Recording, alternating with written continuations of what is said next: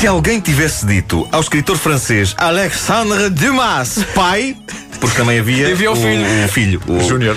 o Alexandre Dumas. eh, se alguém tivesse dito que uma das suas obras mais clássicas viria a ser adaptada com cães, é provável que ele pegasse numa espada e matasse esse mensageiro da mesma forma que D'Artagnan dava cabo dos seus inimigos. Porque, na sua essência, a ideia de pegar num clássico da literatura e pôr cães falantes como protagonistas não será a coisa mais digna. Embora pudesse ser pior. Imaginem que alguém tinha adaptado os Três Mosqueteiros com outro tipo de animal. Uma coisa do género D'Artaverme e os Três Minhoqueiros.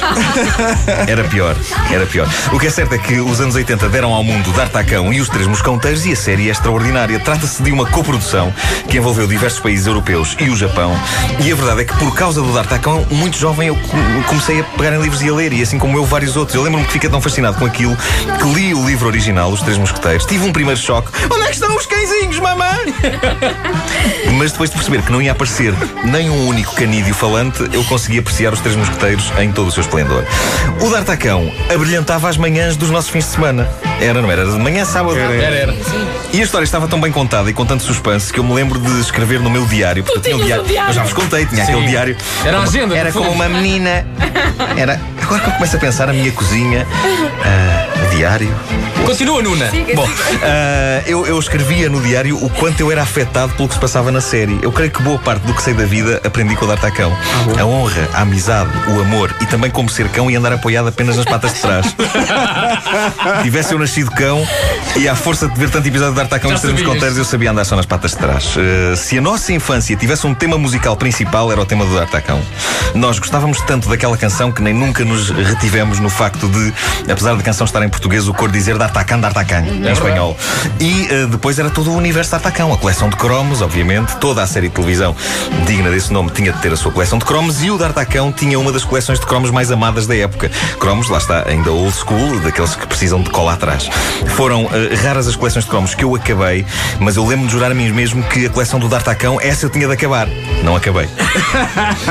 As cadernetas de cromos eram, era uma coisa divertida de se fazer, mas se vocês bem se lembram, a verdade é que a experiência de colecionar cromos era terrível ao nível do stress e da pressão, porque se um tipo não acabasse a coleção depressa, arriscava-se a que, mais depressa do que ele pensava, chegava o, o trágico dia em que os cromos deixavam de ser vendidos. É verdade. que era a coisa natural de acontecer com todas as coleções. Aquilo tinha um período, não era? E o tempo era muito limitado e o sofrimento era muito intenso. Ah, mas não foi só esse o único momento traumático da minha relação com o D'Artacão. Então. Fala-nos disso. Desabafa.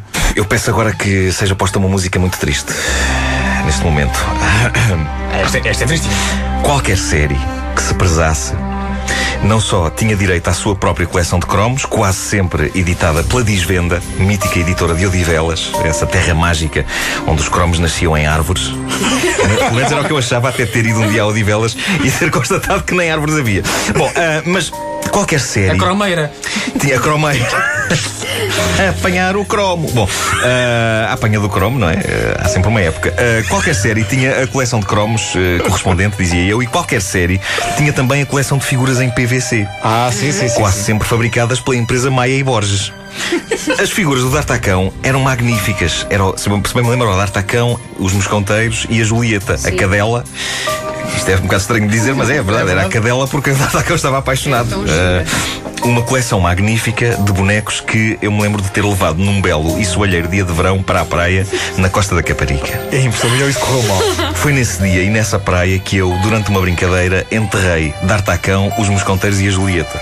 Eu Aquela sei- depois, depois vai encontrá-los. eu não sei o que é que me passou pela cabeça. Sim. Eu sei que achei que era uma boa ideia para uma aventura eles estarem todos numa praia e ficarem enterrados e tentarem safar-se dessa sepultura inesperada. E não se safaram. Não se safaram Ainda porque eu consigo agora, passados todos estes anos, reconstituir os dramáticos acontecimentos. Eu enterrei os bonecos. Achei que era boa ideia fazer uma pausa na brincadeira para ir à água. Quando voltei, comi uma sanda e bebi um sumo. E depois fomos embora. E quando eu chego a casa, digo: os bonecos do D'Artacão. Tarde demais. Até hoje. Não me Os digas que meus os pais bonecos não te do, levaram do volta PVC do Caparica. sim. Eles eh, ficaram sepultados na areia da Costa da Caparica. Eu nunca mais os vi. Eu, eu sofri. Ainda hoje eu não superei isto. Eu de vez em quando tenho pesadelos com os bonecos a dizerem Desenterra-nos! Desenterra-nos! E eu voltei lá à praia. Ah, voltaste. Voltaste. Mas. eh, Não me digamos, digas que não encontraste. Não é muito fácil uma pessoa lembrar-se rigorosamente do sítio em que estava numa praia e, sobretudo, do local em que enterrou Não basta o- a alguma o- profundidade. o detector de o detector de PVC. datacães. o detector de PVC, sim. É muito difícil. Eh, eu não sei se. Para terminar e para mudar de assunto, pode sair agora a música dramática. Eu não sei se uma adaptação de um livro clássico português funcionaria com animais, mas confesso que gostaria de ver os Gnusíadas. Ão Ão Urico o Presbítero ou uma versão da clássica obra dessa de Queiroz com gatos. Os miaus.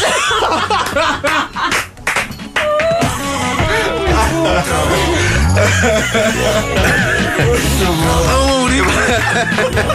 Ão Urico.